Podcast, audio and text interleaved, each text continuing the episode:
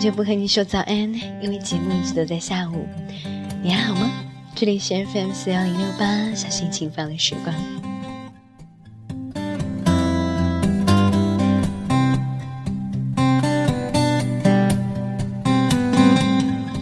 深秋时节的上海，虽然还不是很凉，但是从逐渐变淡的桂花香，还有就算中午再热，你出门还是会套一件外套的样子来看。秋老虎早就隐退，秋味已经越发浓烈了。趁着秋天还没有走，你在用什么样的方式挽留住它的脚步呢？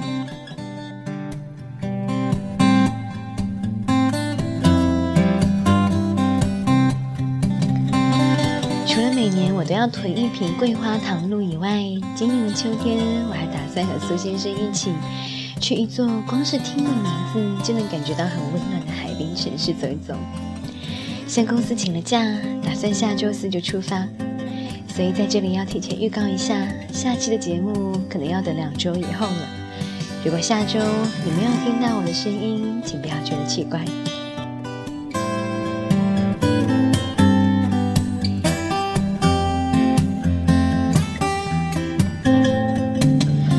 最近因为工作太忙，分了不小心，所以一直都没有时间考虑节目的事。再加上我有轻微的选择困难症，所以直到昨天我都没有想好要和你讲一个什么样的话题。今天早上起来，一边努力的睁开睡眼惺忪的眼睛，一边脑袋在飞速的运转着。在浏览我的各种收藏文章的时候，我的目光停在了一篇文章上。倒不是我真的很想和你分享这一篇，也是这篇文章让我猛然间想起了一个很和它很类似的话题。这个话题我是在一本杂志上读到的，我想了一下，也许放在当下讲会比较应景。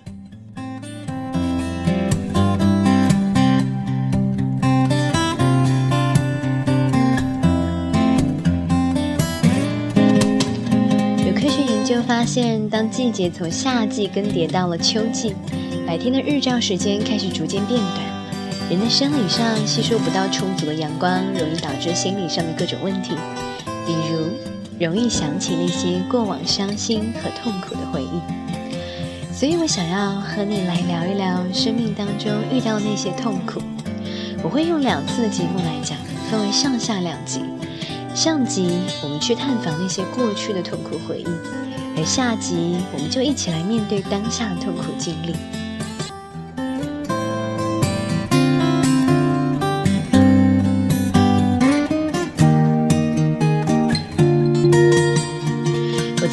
读过德国作家托利《当下的力量》这本书，里面不止一次的提到痛苦分为两类，一类是对过去发生事情的怨恨和悔恨，而另一类是对未来还没有发生事情的焦虑和恐惧。对过去痛苦的回忆作为人生痛苦排行榜前两位，它的伤害不容小觑。那些伤心的回忆萦绕在我们心头，很难真正的被驱散。有些人甚至因此而一蹶不振，整日生活在苦难带来的阴影之中。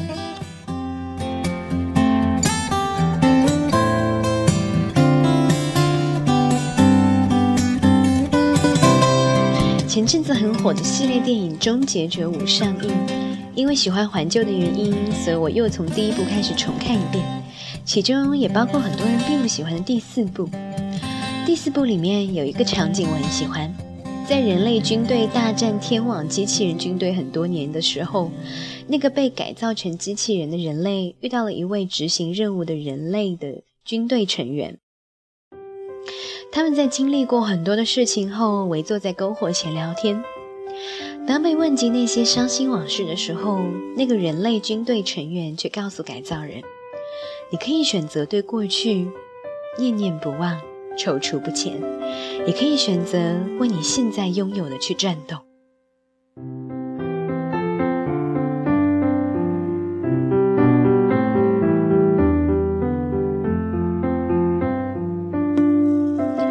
面对那些我们曾经的悲伤过往，我们是可以选择的，选择继续怨怼悔恨。也可以选择去感激撇去痛苦后的那些难能可贵的快乐，去为自己当下的拥有而奋斗。十月末的深秋早晨，我想和你分享一篇文章，有关于痛苦，有关于回忆，有关于选择。那些过去的，不值得你如此的纠结和徘徊，因为人生最浪费的，就是怨怼和悔恨。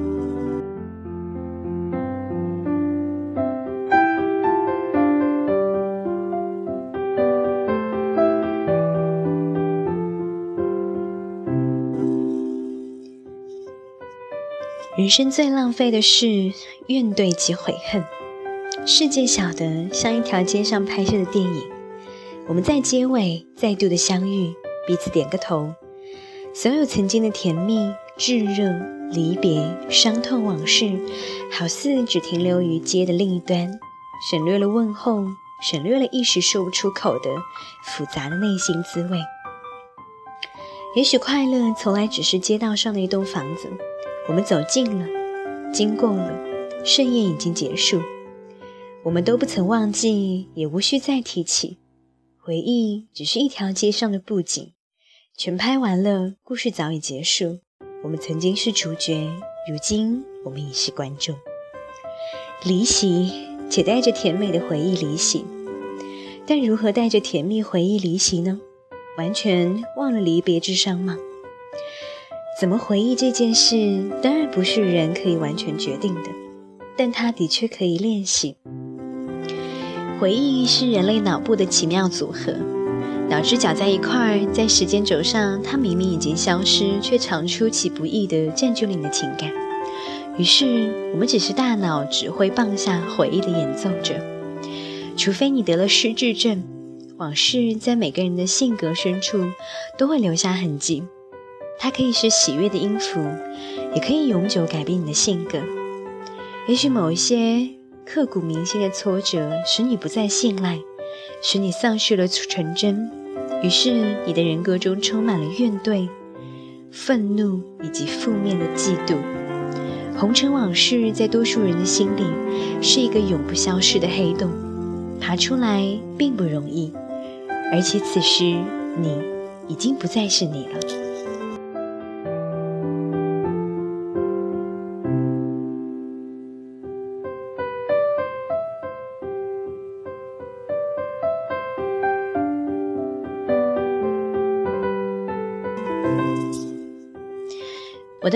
母亲终其一生，既是一个无法从黑洞中爬出来的人。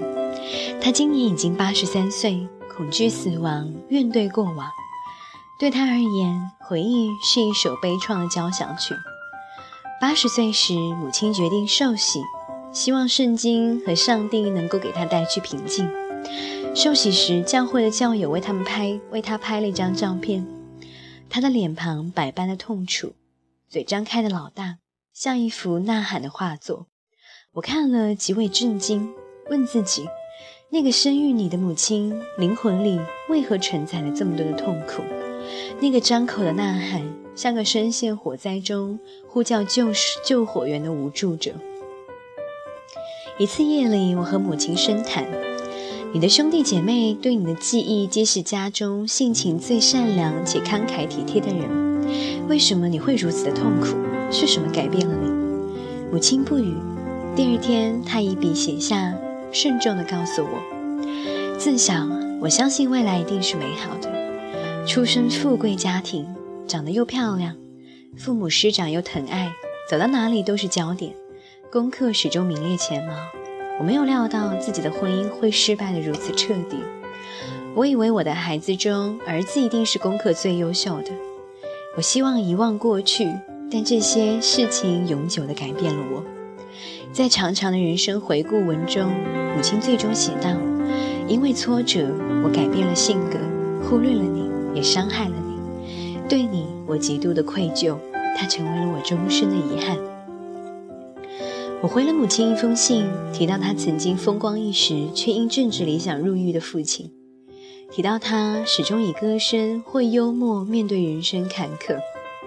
提到他同一个时代贫穷的台湾人的身影，提到他后来获得职场上人人称羡的成功，以及婚姻失败后一生相守那位对他不弃不离的情人，我反问母亲一句话：为什么在你的回忆中选择的不是快乐的片段，而是那些痛苦的记忆？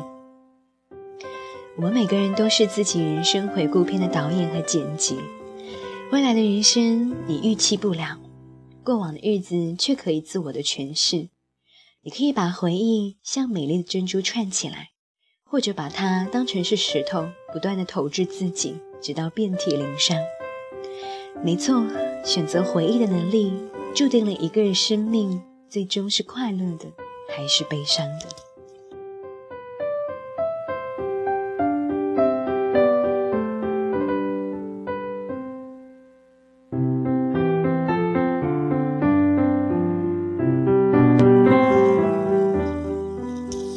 多数走到死亡之前，才突然意会，原来生命一直有如此。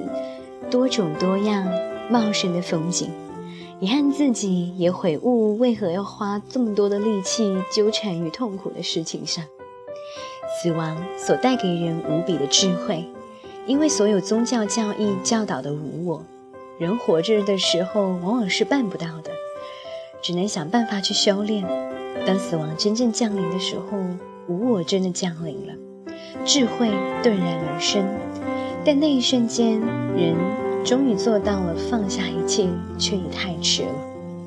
如何剪辑快乐回忆，其实不难，只要牢牢的记住，并经常的提醒自己，生命是有限的。我曾经想，现代有各种类型的设计床垫，有没有一个床垫比较像棺材，让人每天入睡前练习死亡，然后思考：我今天愤怒的事情值得吗？或者每年生日不要办什么三十四十五十六十大寿，而是举行倒倒数的庆祝告别式。例如，假设平均年龄是七十五岁，你今年四十，这场生日趴就该改成倒数三十五岁，然后三十五、三十四、三十三，全场高喊之一，愉快的迎接你剩下的第三十五年的第一天。如果觉得这个太疯狂，至少应该养成书写感恩快乐的习惯，带着微笑书写，顶好再加上，顶好再加点插图或者是照片，沮丧时重新翻阅，快乐时加记。从此，这是一本资产丰厚的快乐存折，填满了快乐的回忆，活越久，领越多。我有关于七个，我有关于快乐存折的七个建议。第一，你必须练习和死亡对话，正如和日月星辰对话一样，你才会顿悟宇宙之大、生命之微、时间之贵、死亡之近。第二，记得人生两条路，一条用来惜福，一条用来遗憾。你给了回忆意境，生命才能给你风景。你风声雀鹤地看过去，生活也只好四面楚歌。三，生命未必是一部故事结构完整的大片，多半的人生都只是一串一连串的孤立又零碎的片刻串起的。但你可以靠着回忆和幻想，让许多意义浮现。走错了路，回头就好；爱错了人，轻声轻笑一声，放手。许多的事情只是一段路而已，不要把悔恨弄得比经过还长，把自己的人生制片当部好看的喜剧大片来拍。你是导演，也是编剧，也是主角。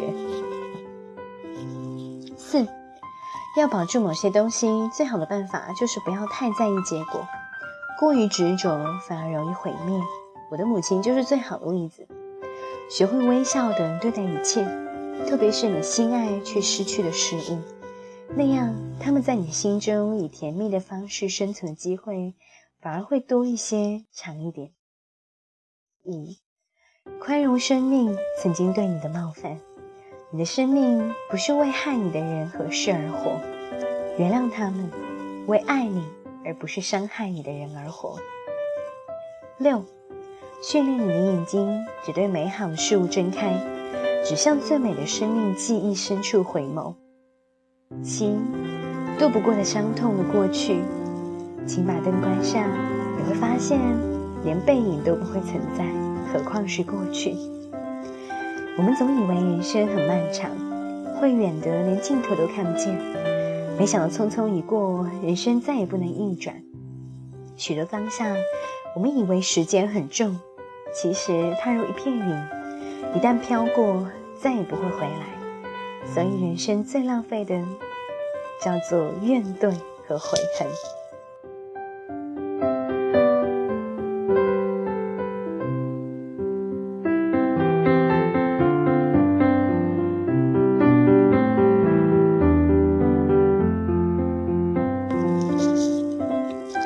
写考的时候，在我面前有一座未曾开发的青山——沙帽山。当年蒋介石曾经相信这座庇佑他安全的小山，下令不得开发。由于它的形状如同官帽，故取名沙帽山。上一回台风倒了十分之一的老树，有一部分石土崩塌，市政府在塌陷处放置了一块丑陋的帆布，那是视野的左方。但我选择将书桌转了一个方向避开它，如此青山依旧翠绿。若干风吹过的枯枝，使老树之形更具古韵之味。树间多出的空隙，这么多年来第一回使我看见，在窗前第一回使我可以在窗前看见一名脚踏车的骑士，身着红色的运动衣，慢动作的骑行经过。灾难后的一座山，突然显得没有这么孤独。这本是绘画者及摄影师的能力，取景避开杂乱的景物。人生处理回忆这件事，又何尝不是如此？目前我离平均寿命只剩下了十七年，我得加快填满自己的快乐存折，不枉此生。